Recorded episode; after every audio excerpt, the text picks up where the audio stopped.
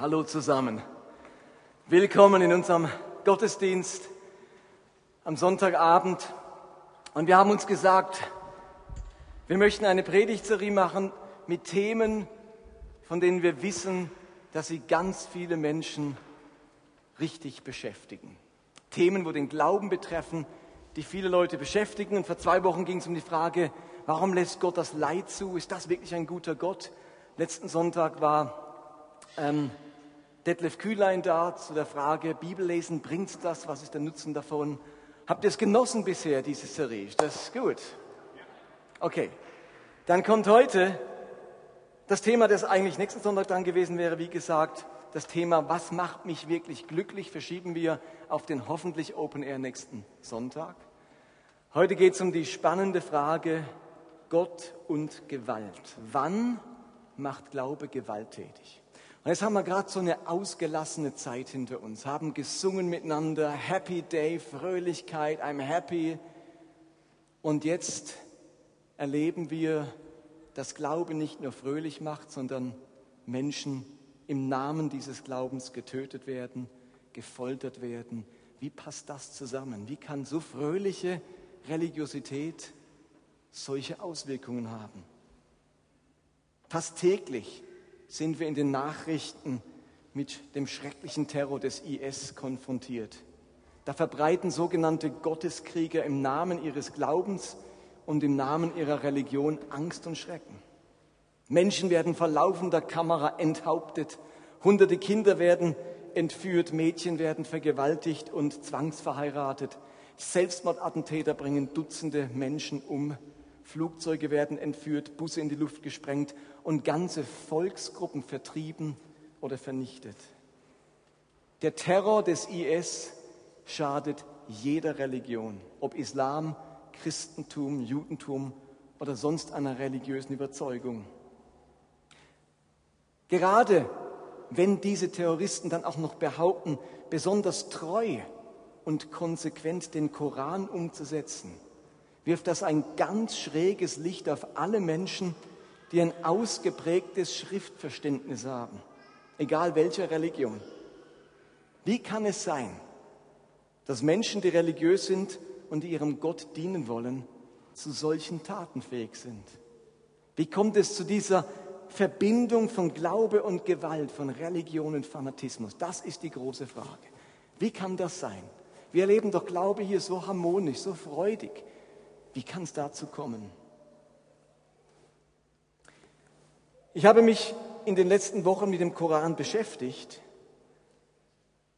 und muslimischer Terror oder sogenannte Dschihadisten, also Menschen, die in den heiligen Krieg ziehen, die rechtfertigen ihre Gewaltausübung immer wieder durch den Koran.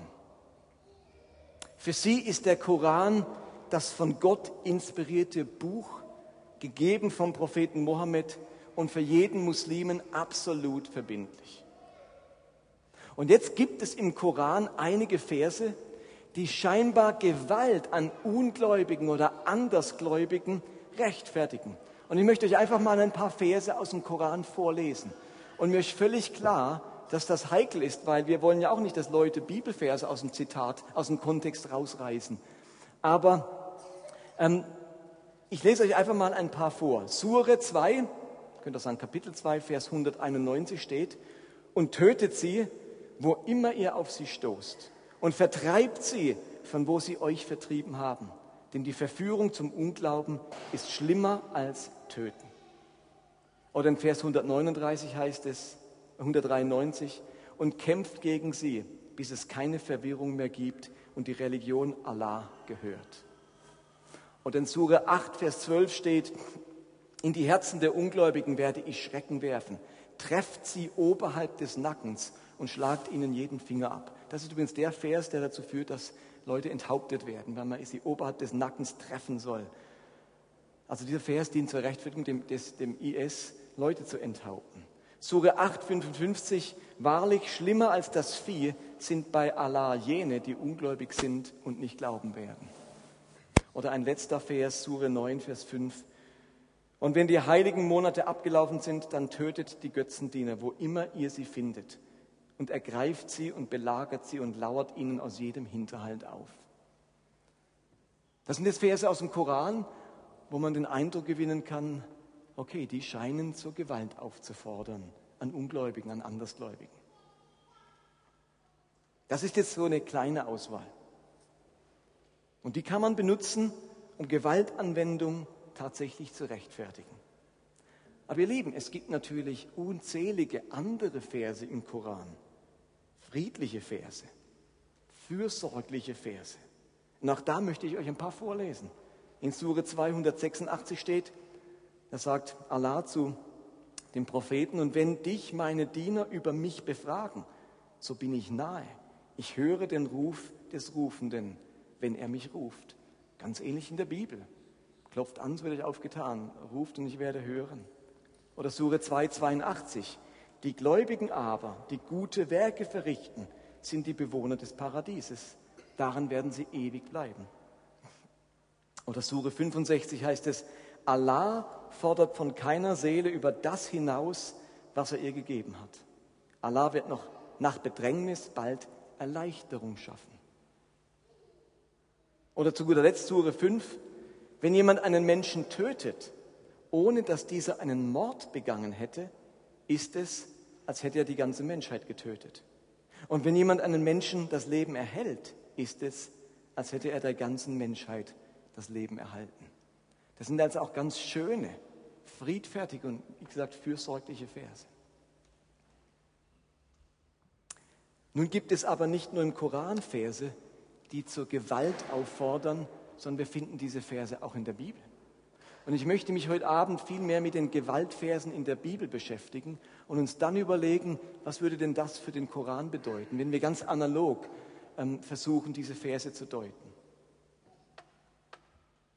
Wenn man mit Menschen über den Glauben ins Gespräch kommt, dann wird einem immer wieder vorgehalten, dass die Christen durch Kreuzzüge, durch Inquisition, Hexenverbrennung und so weiter Millionen von Menschen umgebracht haben. Das hört man immer wieder, wahrscheinlich ging es euch auch schon so.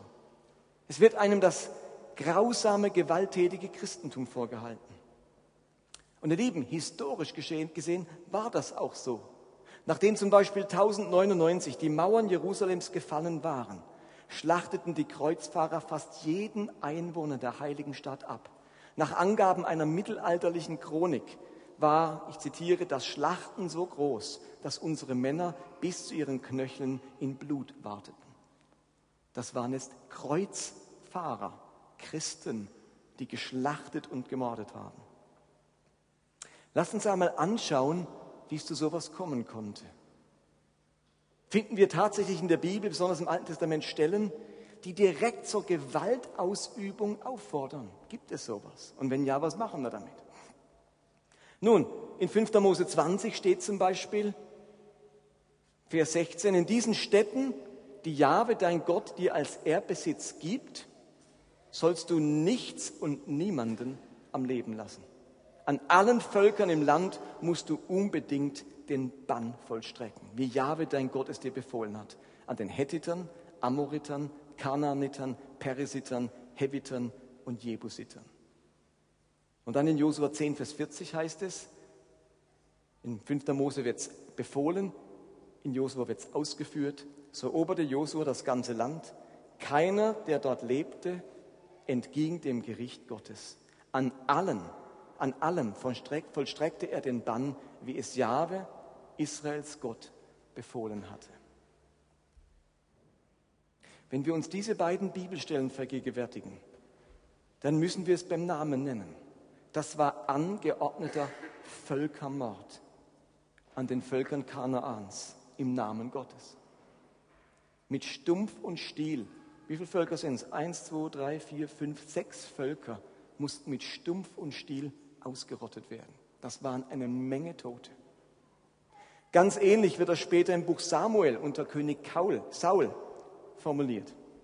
Da heißt es in 1 Samuel 15, so spricht Jahwe der Allmächtige, ich habe bedacht, was die Amalekiter Israel angetan haben, wie sie sich dem Volk in den Weg stellten, als es aus Ägypten heraufzog.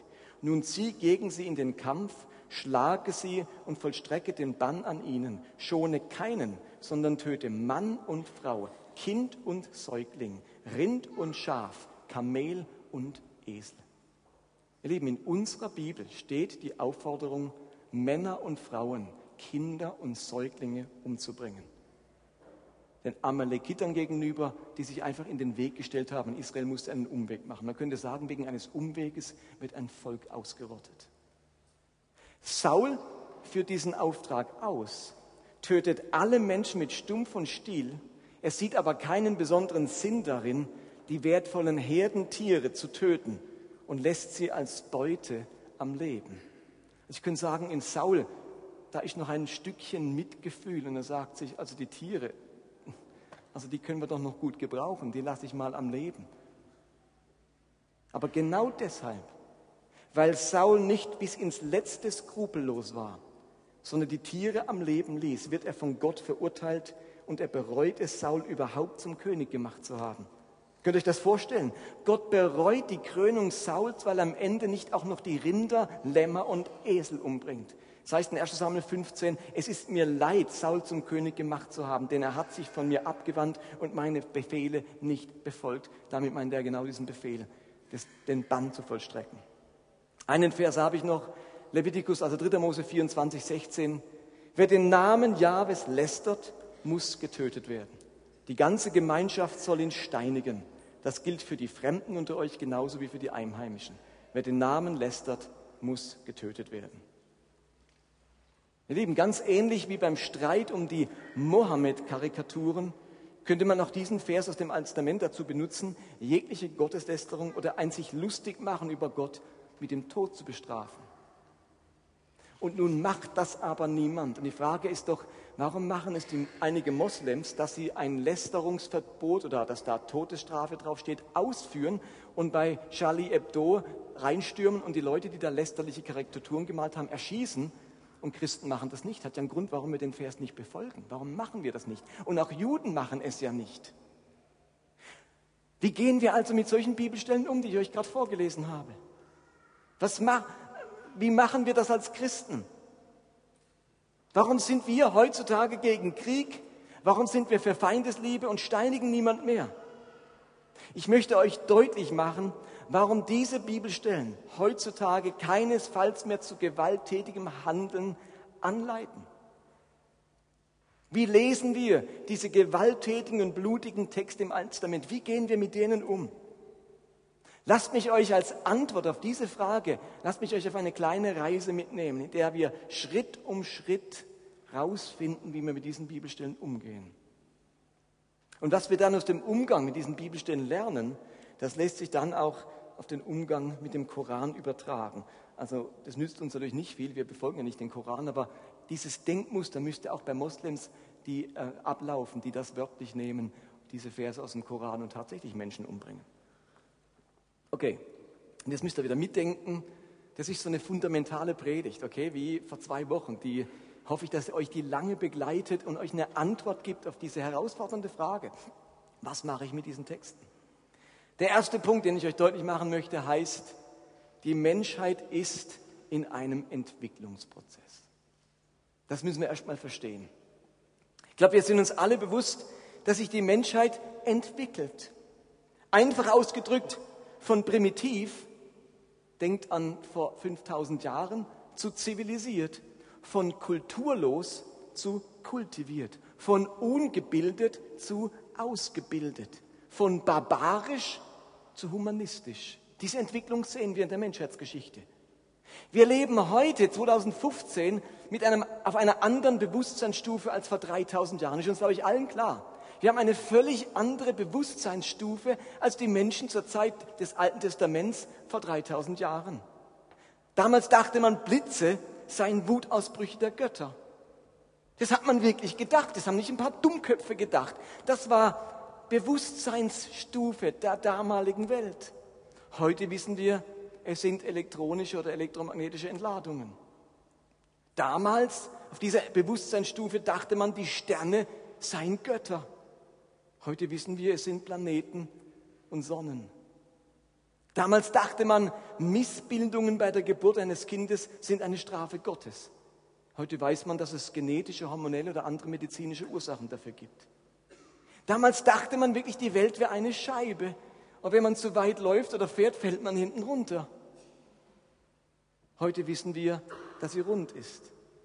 Damals dachte man wirklich, die, die Sonne dreht sich um die Erde. Heute wissen wir, es ist genau andersrum. Das sind nur ein paar wenige Beispiele, die uns zeigen, dass, ich, dass wir auf einer anderen Bewusstseinsebene sind. Wir können Dinge anders deuten und beurteilen, die uns begegnen. Und versteht ihr, Bewusstsein, Erkenntnis, Kultur und Menschheitsreife, die entwickeln sich seit Anbeginn an. Das ist nicht so, dass die Menschen da waren und es war alles gleich von Anfang an da. Alle Erkenntnis, alles Wissen, alle Entwicklung. Nein, das hat ganz primitiv begonnen und entwickelt sich immer höher. Das geht gar nicht anders. Das ist so in der Schöpfung angelegt. Unsere Schöpfung, die verläuft linear, wie auf einem Zeitstrahl. Da gibt es ein Gestern und ein Morgen, eine Vergangenheit und eine Zukunft. Und solange etwas linear verläuft, entwickeln wir uns. Wenn es linear ist, kann man nicht einen Sprung nach vorne machen und dann wieder zurück. Man muss alles durchlaufen. So ist unsere Schöpfung. Und weil es Vergangenheit, weil es Geschichte gibt, deswegen können wir lernen, dazu lernen, uns weiterentwickeln. Wir entdecken das am eigenen Leben. Unser, auch unser Leben verläuft linear. Und wir entwickeln uns. Wir stehen doch heute an einem ganz anderen Punkt in, unserer Bewusst in unserem Bewusstsein als damals, wo wir Säuglinge oder Kinder oder Jugendliche waren. Und es wäre ja tragisch, wenn wir heute als 40-Jährige noch auf der Säuglingsbewusstseinsebene wären oder auf der kindlichen Bewusstseinsebene. Da wird ja was nicht stimmen.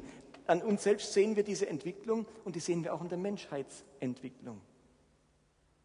Also die Menschheit ist in einem steten Entwicklungsprozess. Das ist das Erste, wo wir verstehen müssen.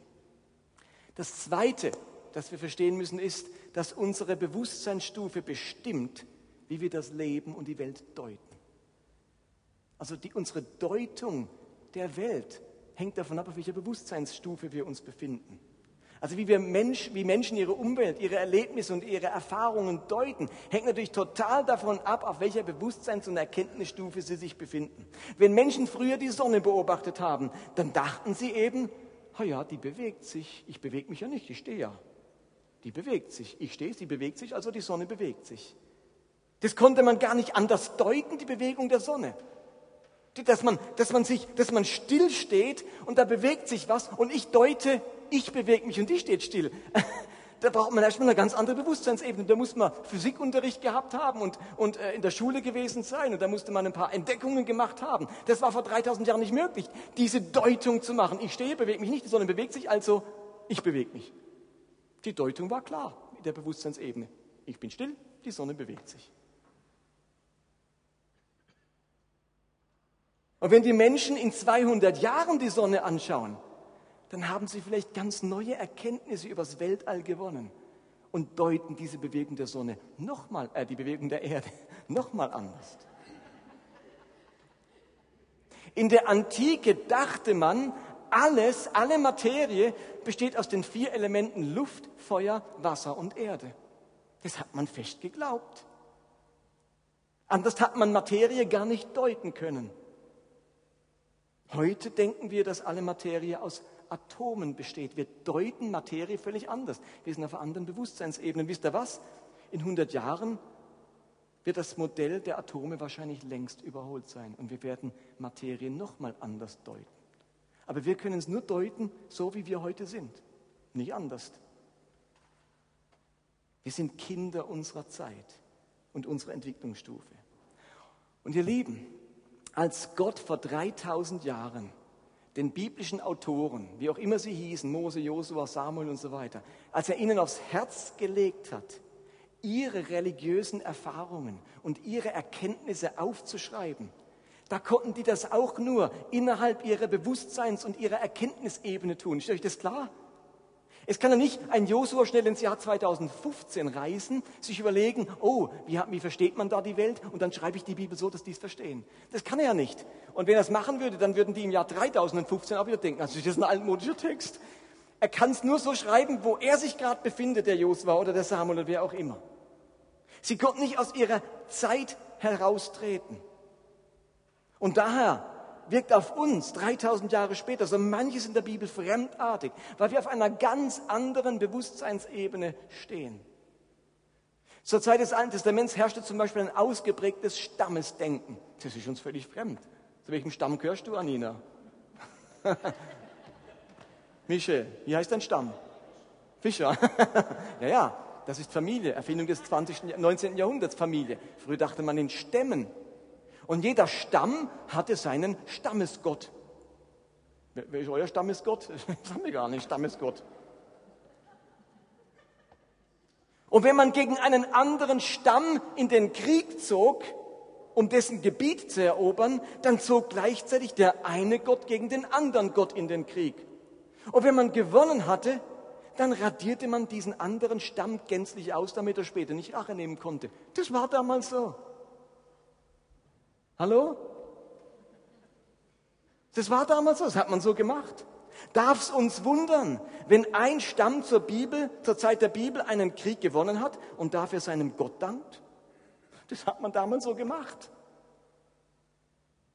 Darf es uns wundern, wenn man nach der Schlacht Frauen und Kinder ausgerottet und hat und behauptet, Gott hätte es einem befohlen? Nein, das hat man damals so gemacht, das war so üblich, das hat man so verstanden, so hat man die Götter gedeutet, dass sie das wollen. Darf es uns wundern, wenn zum Beispiel Lot in der Stadt Sodom den wütenden und lüsternen Einwohnern sagt, sie sollen seine Gäste, die da zu ihm kommen, in Ruhe lassen und dafür lieber seine Töchter vergewaltigen. Wenn wir das heute lesen, denken wir so, hallo Lot, tickst du noch richtig? Bist du besoffen? Ihr Lieben, nö, der tickt richtig. Das hat man damals so gemacht. Da war Gastfreundschaft so wichtig, dass man lieber seine Töchter in die Menge geworfen hat, als Gästen was anzutun. Das war damals so. Wir sind auf einer völlig anderen Erkenntnis-, Bewusstseinsebene. Kommt uns gar nicht in den Sinn sowas. Kommt mir gar nicht ins Bewusstsein, dass ich das mit meiner Töchter machen könnte. Damals war das normal. Eine völlig andere Deutung der Welt. Dritter Schritt. Neue Ideen leuchten auf. Es ist jetzt ganz wichtig, dass inmitten der damaligen primitiven und unzivilisierten und unkultivierten Bewusstseinsebene plötzlich neue Ideen aufleuchten. Ideen, die nicht der typischen Denkweise entsprechen und nicht die damalige Welt repräsentieren, sondern die wie einen Schritt weiter gehen, die ein neues Denken und ein neues Leben einläuten. Das finden wir in der, Bibel. Mitten in diesen alten Texten, barbarischen, blutrünstigen Texten, leuchten neue Ideen auf. Bruchstückhaft, hier mal, dort mal. Ein Beispiel. Finden wir es immer noch primitiv und barbarisch, sich um Witwen und Waisen zu kümmern, wie es in 5. Mose angeordnet wird? Finden wir es brutal und unmenschlich, einen Teil des Feldes nicht abzuernten, um es für die Armen stehen zu lassen? wie in 3. Mose angeordnet. Finden wir es unbarmherzig, dass Menschen aus der Sklaverei befreit werden sollen, wie es das Buch Exodus beschreibt.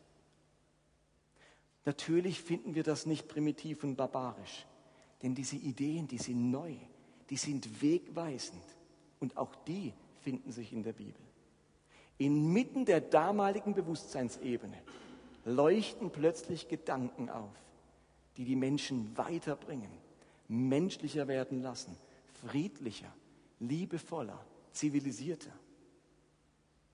Was wir also vielfach in der Bibel vorfinden, sind Geschichten, die sehr genau die damals herrschende Kultur, die damals herrschende Bewusstseinsebene und Denkweise abbilden. Und gleichzeitig, mittendrin, leuchten radikal neue Ideen auf über Freiheit, Gleichheit, Gerechtigkeit, über Barmherzigkeit und Liebe. Ein neues Bewusstsein, neue Ideen, von Gott inspirierte Ideen, Seite an Seite mit altem Bewusstsein und alten Ideen. Grausame Gewalt direkt neben einem neuen Verständnis von Frieden, Barmherzigkeit und Gerechtigkeit. Inmitten dieser Geschichten, die das primitive Bewusstsein abbilden, erwacht ein neues Bewusstsein, werden neue Möglichkeiten gesehen und wird ein Same gesät, der von etwas ganz Neuem spricht.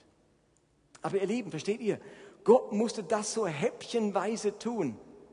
Denn er kann doch nicht vor 3000 Jahren mit einem heutigen Bewusstsein von Friede und Gerechtigkeit daherkommen.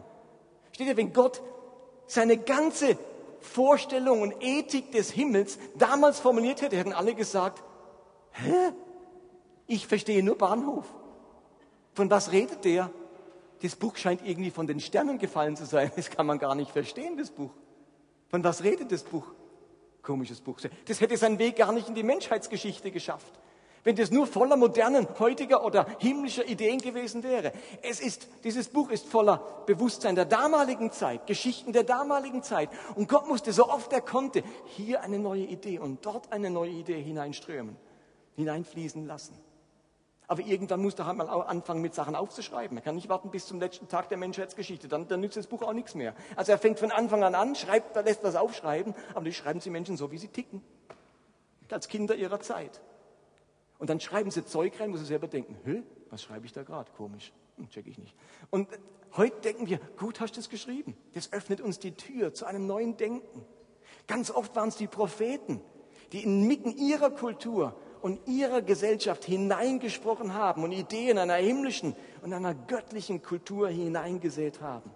Und es ist daher ganz wichtig, dass wir diese grausamen Geschichten und diese Aufforderung zur Gewalt nicht für himmlische Ethik halten, sondern für authentische Dokumente, wie die Welt damals gedacht und getickt hat. Versteht ihr das? Bei der Anordnung, die auszurotten, spricht nicht die Ethik des Himmels, da spricht die Zeit. Menschen konnten die Welt nur so deutend aufschreiben. Aber Gott bemüht sich, dass in diese alten Geschichten Leuchtfeuer eines neuen Denkens, einer himmlischen Ethik stattfinden. Die neuen Ideen, die da aufleuchten, die werden dann nicht im nächsten Kapitel der Bibel dann schon umgesetzt, sondern sie entwickeln sich im Laufe der gesamten Bibel. Wenn du die Bibel wie, ein statische, wie einen statischen Bericht liest über einen Gott, der Menschen befiehlt, andere auszurotten, dann wird es schwierig, darin irgendeinen Sinn zu erkennen. Aber wenn du sie als Geschichte liest, die sich entwickelt, die sich entfaltet und ein wachsendes Bewusstsein widerspiegelt, nämlich darüber, wer Gott ist und wer wir sind und was es bedeutet, Gerechtigkeit und Liebe und Barmherzigkeit und Demut zu verwirklichen, dann siehst du, wie da etwas in der Bibel am Arbeiten ist. Direkt unter der Oberfläche und andauernd Samen gesät wird, der uns voranbringen soll, uns ruft, uns inspiriert und transformiert. Die Bibel zeigt die Geschichte, wie die Menschen damals waren, wie sie gedacht haben und sich Gott vorgestellt haben. Und da waren sie ganz Kinder ihrer Zeit. Und ihr Lieben, eben vor 3000 Jahren hätten Mose und Josua diese Geschichte auch nicht anders erzählen können. Ist doch logisch. Die Bibel zeigt aber auch die Geschichte, wie die Menschheit aufwacht, wie sich Menschen entwickeln, ihr Bewusstsein verändern, an Reife gewinnen und mehr und mehr erleuchtet werden.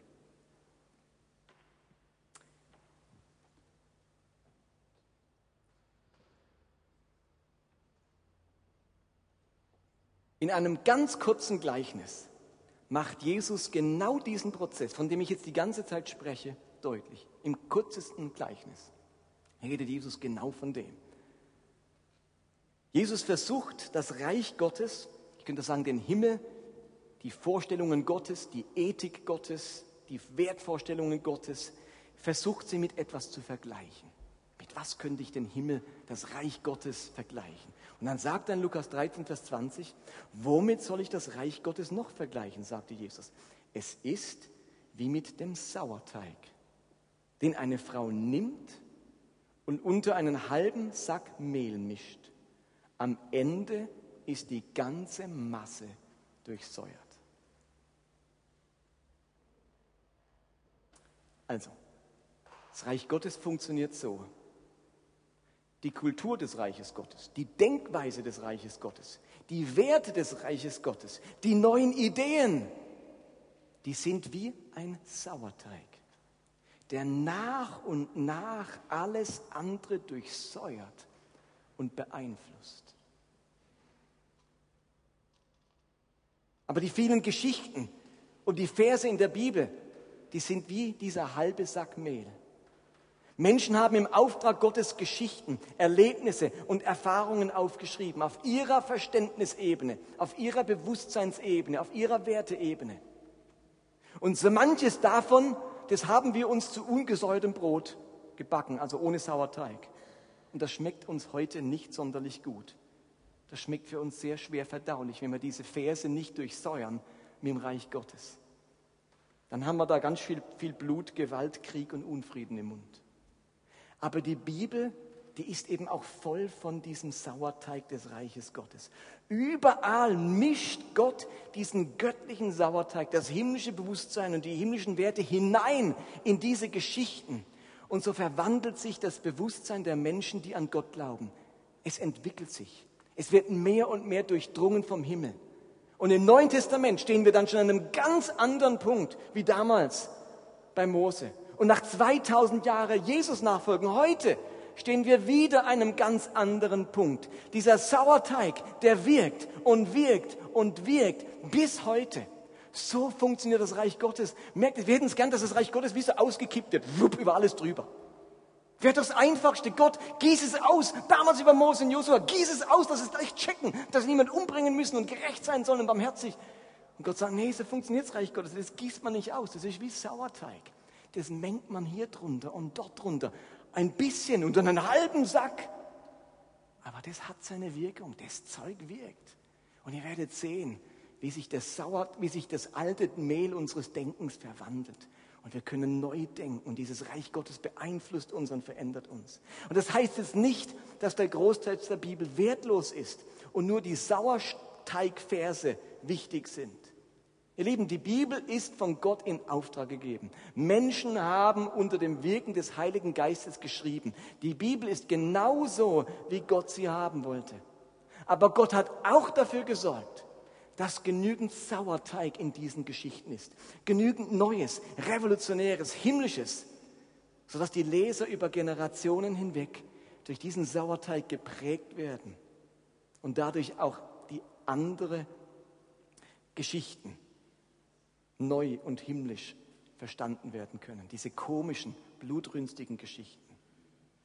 Und weil dieser Sauerteig in uns am Wirken ist, wissen wir heute, dass es besser dass es zivilisierter, dass es unblutiger und friedlicher geht als damals.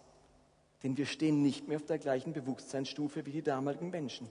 Ihr Lieben, ob es um Liebe, Erbarmen, Frieden oder Gerechtigkeit geht, dieser Sauerteig hat in uns ein Bewusstsein geschaffen, das uns sagt, dass es falsch ist, so viele Menschen zu töten und dass Gott, sich, dass Gott sicher nicht angeordnet hat, dass Völkermorde geschehen, sondern sie um jeden Preis verhindert hätte. Versteht ihr das? Vierter Schritt. Wir sind Kinder eines anderen Geistes. Es gibt einen sehr interessanten Text von Jesus und seinen Jüngern im Lukas-Evangelium. Den möchte ich noch vorlesen. Da heißt es, es begab sich aber, als sich die Tage seines Heimgangs erfüllten, also dass Jesus in den Himmel auffährt, und er sein Angesicht nach Jerusalem richtete, um dorthin zu reisen, sandte er Boten vor sich her. Diese kamen auf ihre Reise in ein Samariterdorf und wollten ihm die Herberge bereiten. Aber man nahm ihn nicht auf, weil Jerusalem sein Reiseziel war. Als aber das seine Jünger Jakobus und Johannes sahen, sprachen sie, Herr, willst du, so wollen wir sagen, dass Feuer vom Himmel herabfalle und sie verzehre, wie es Elia getan hat. Er aber wandte sich und bedrohte sie und sprach, wisst ihr nicht, wes, welches Geistes Kinder ihr seid? Denn des Menschensohn ist nicht gekommen, der Menschen Seelen zu verderben, sondern zu erretten. Und, so zogen, und sie zogen ein anderes Dorf. Jetzt müssten bei uns alle Lichter angehen. Ihr müsst euch vorstellen, Jesus ist in Galiläa, will nach Jerusalem reisen. Der kürzeste Weg geht durch Samaria oder der Riesenumweg um Samaria rum. Jesus denkt sich, komm, nehmen wir die Abkürzung durch Samaria. Aber weil das mehr wie eine Tagesreise war, musste man in Samaria übernachten. Und jetzt haben die Jünger gesagt, können, können unser Rabbi und wir bei euch übernachten? Da fragt, fragen sie, wohin will der Rabbi? Nach Jerusalem, nach Jerusalem, so nach Jerusalem will er. Ja, nach Jerusalem, zu den Juden. Von wegen, bei uns kommt keiner ins Haus, der nach Jerusalem will. Wir haben die Nase voll von den Juden, das sind unsere Feinde und einen jüdischen Messias, den brauchen wir sowieso gerade gar nicht. Und das tragen die Jünger zu Jesus. Hier wird der Messias gelästert, unfreundlich behandelt, ähm, sich über ihn lustig gemacht. Und wie reagieren Jakobus und Johannes? Wie reagieren die beiden? biblisch. Sie reagieren biblisch, aber ohne Sauerteig. Sie haben sich gesagt, oh, da gibt es eine Geschichte im Alten Testament. Da waren einmal so ein paar Typen, die haben dem Elia dumm dahergeschwätzt, nicht gemacht, was er sagte. Dann hat er gesagt, Feuer vom Himmel, 50 Mann verbrannt. Und dann kam der Nächste und gesagt, ich probiere es, ich probiere es, den Elia werde ich überreden. Bang, 50 Mann verbrannt. Dann denken sich die zwei, Herr, sind wir mal ganz biblisch. Wir hätten eine Idee, einen Vorschlag. Wir könnten Feuer vom Himmel herabfallen lassen auf dieses Dorf in Samaria.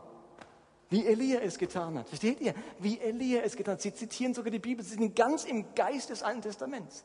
Sie sind ganz im Geiste des Alten Testaments. Im Geiste Elias. Wir machen so wie Elia. Da kann doch nichts dran falsch sein. Ist doch die Bibel. Und was sagt Jesus? Eine Hammer-Aussage. Er sagt, wisst ihr nicht, wessen Geistes Kinder ihr seid? Im Denken der Jünger hat sich der Sauerteig des Reiches Gottes noch nicht genug entfaltet, sonst würden sie verstehen, dass diese alttestamentliche Geschichte gerade nicht den Geist des Reiches Gottes widerspiegelt. Steht ihr, wir lesen die Elia-Geschichte und denken, so ist Gott. Der lässt es halt mal krachen. Wenn einer dumm daherkommt, dann muss er halt damit rechnen, dass es halt mal kracht. Das ist Gott. Hast du was dagegen? Da steht es in der Bibel. Und jetzt deutet Jesus diese Bibelstelle neu und sagt einfach, dass es wisst, das ist nicht der Geist, dessen Kinder ihr seid. Es ist es nicht. Das ist eine herbe Aussage zu dem Elia und der Geschichte. Das scheint eines anderen Geistes Kind zu sein. Wisst ihr, wessen Geisteskind? Das Kind der damaligen Zeit. So hat man es damals gemacht. Kommt einer dumm daher, wird ein Kopf kürzer gemacht. Das hat man damals so gemacht. Ist das komisch? Nee, ist normal. Aber schon zur Zeit von Jesus hat dieser Sauerteig Gottes gewirkt und Menschen haben begriffen, nee, nee, so kann es nicht gehen. Und wenn man Kind dieses Gottes ist, dieses Geistes, dann holt man nicht mehr Feuer vom Himmel. Ich weiß noch, wie ich als Teenager in den Geist des Alten Testaments verfallen bin. Da hatten wir einen Rallye-Lehrer in der Schule. Der war historisch kritisch, liberal. Der hat nicht so recht an die Bibel geglaubt und an die Wunder. Und dann habe ich mich lang innerlich vorbereitet. Ist ich mein Ernst? Dass ich ihm auf dem Pausenhof entgegentrete und ihn mit Blindheit strafe.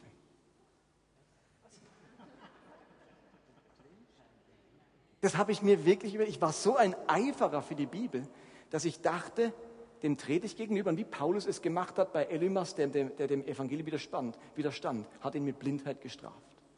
Und ich dachte, biblisch, biblisch, kann niemand was dagegen haben. Ich habe es dann zum Glück nicht gemacht, ich habe mich auch bis auf die Glochen blamiert. Aber versteht ihr? Ich war einen Moment abgerutscht in den Sack Mehl, der nicht vom Sauerteig geprägt ist. Denn ein Christ stellt sich nicht zum Rallye-Lehrer und sagt, sei blind, weil du die Bibel nicht ernst nimmst. Das macht man nicht. Aber wieso macht man es nicht? Sagt mir ein Argument, warum man es nicht macht, wenn es in der Bibel auch gemacht wurde. Steht ihr? Weil etwas am Werk ist in dieser Bibel, das uns verändert. Der Sauerteig ist am Wirken, sodass man das heute nicht mehr macht, dass man überhaupt nicht so denkt. Und wo Gott deutlich macht, das war übrigens nie meine Idee. Ihr seid Kinder eurer Zeit gewesen. Aber wenn man Kinder des Vaters, des Heiligen Geistes ist, dann bittet man kein, ähm, kein Feuer vom Himmel und dann rottet man nicht ganze Völker aus und dann straft man nicht seinen Rallye-Lehrer mit Blindheit. Das macht man nicht. Jesus macht damit deutlich, dass die Denkweise und der Geist einer biblischen Geschichte nicht identisch sein muss mit dem Geist und der Denkweise des Himmels und unseres Gottes. Wenn uns aber der Sauerteig des Geistes des Reiches Gottes wirkt, dann ändert sich mein Denken und mein Bewusstsein. Ich kann mich weiterentwickeln, diese Geschichten anders verstehen und mich anders verhalten. Und darum schauen wir heute mit Abscheu auf diese blutigen und gewalttätigen Texte der Bibel zurück. Dass dich diese alten Geschichten und Texte abstoßen und dir unmenschlich erscheinen, dass man Säuglinge und Babys umbringen soll, das macht gerade deutlich, dass Gott in dieser Welt und in dieser Bibel am Wirken ist. Dass sein Reich, dass die Werte des Himmels, wie ein Sauerteig in der Menschheit und in der Welt wirken und das Bewusstsein der Menschen Schritt für Schritt verändert haben und ihr Herz erleuchtet. Gerade dass ihr mit den Bibelstellen Schwierigkeiten habt, zeigt, dass der Sauerteig am Wirken ist. Der ist am Wirken. Und Gott sagt, zum Glück finden Sie das nicht mehr gut. Hat eine Weile gedauert. Ich hätte es damals nicht so sagen können. Hätten alle gesagt, was ist das für ein, für ein, ein Wischiwaschi-Gott, wo man nicht Rache üben soll? Oder, also das gibt es ja so gar nicht. Mit so einem Gott wollen wir nichts zu tun haben. Aber heute, oder im Laufe der Zeit, wirkt dieser Sauerteig und wir werden zu friedfertigen Menschen, die sogar ihre Feinde lieben. Und wenn du diese alten Texte nicht schrecklich und nicht schockierend und nicht verwirrend empfindest, ihr Lieben, dann stimmt mit dir wahrscheinlich was nicht. Und Menschen, die diese Geschichten lesen und sagen, naja, so ist halt Gott, die haben ein sehr, sehr verzerrtes und gefährliches Gottesbild. Als Kinder von Gottes Geist denken und handeln wir eben nicht mehr so. Sind wir jetzt am Ziel? Sind wir bereits genug erleuchtet? Sind wir genug durchsäuert? Haben wir inzwischen herausgefunden, wie alles richtig funktioniert? Haben wir Frieden auf Erden? Nein. Ihr Lieben, wir haben noch einen weiten Weg vor uns. Der Sauerteig muss immer noch wirken. Und die Weltkriege und der Holocaust sind große Rückschläge und ein Rückfall in ganz alte Denkweisen von Krieg und Rache und Gewalt und Zerstörung. Aber die Tatsache, dass du mit diesen gewalttätigen Texten der Bibel nicht zurechtkommst, verwirrt bist und sie dich abstoßen, bedeutet, dass etwas in dir am Wirken ist, unter dieser Menschheit am Wirken ist und uns alle miteinander vorangebracht hat. Und damit bin ich beim letzten Schritt. Könnt ihr noch? Das ist jetzt nochmal ein ganz entscheidender fünfter Schritt. Habt ihr das gut gecheckt bisher? Hallo, ist noch jemand anwesend? Der letzte Schritt, und der macht den großen Unterschied zum Islam aus. Wir haben einen ganz entscheidenden Vorteil allen anderen Religionen gegenüber. Wisst ihr, was der Vorteil ist? Unser Sauerteig kam leibhaftig auf die Welt. Unser Sauerteig kam leibhaftig auf die Welt. Gott selbst wird Mensch, kommt auf diese Welt und offenbart sich so allen Menschen. In Jesus wird Gott sichtbar. In Jesus wird Gottes Wesen erkennbar. In Jesus kommt reiner, bester Sauerteig in die Welt hinein. Jesus ist dieser Sauerteig des Reiches Gottes leibhaftig in die Welt gekommen und seit 2000 Jahren wird er gepredigt und damit untergemischt in das Bewusstsein dieser Welt. In Jesus offenbart sich Gottes Art, Gottes Weisheit, Gottes Denken, Gottes Liebe.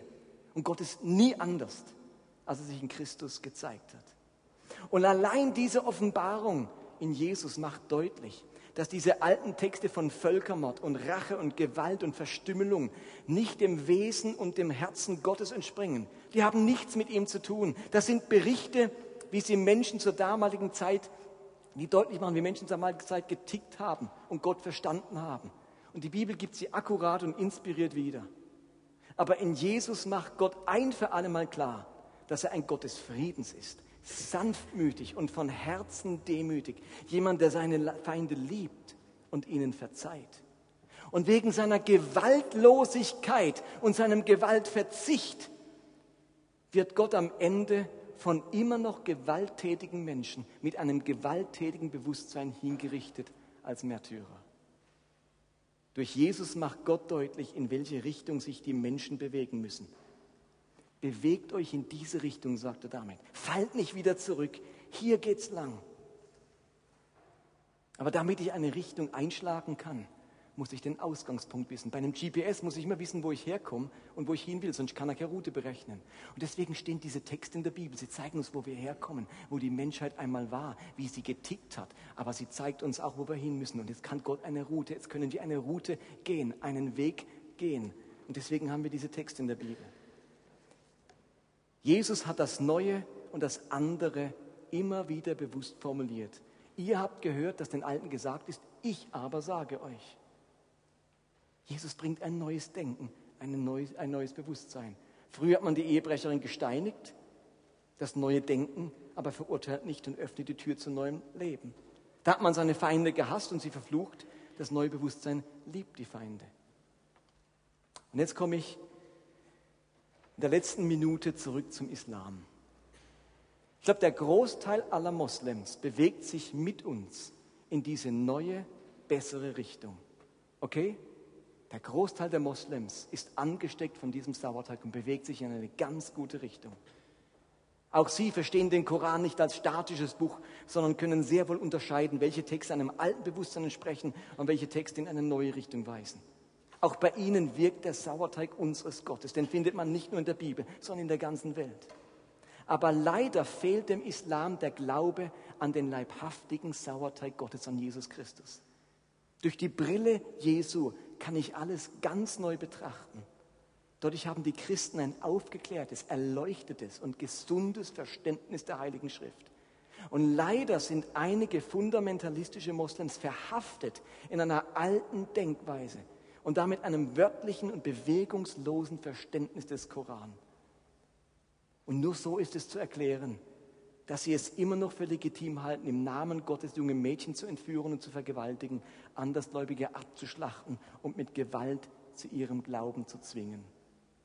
Und ihr Lieben, deswegen hören wir nicht auf, unterwegs zu den Menschen zu sein, zu Menschen aller Religionen und ihnen vom Sauerteig Gottes zu erzählen, ihnen von Jesus Christus zu erzählen, der Menschen zu einer neuen Denkweise und den Werten des Himmels verhelfen kann und damit auch zu einem neuen Verhalten und einem neuen Leben. Amen.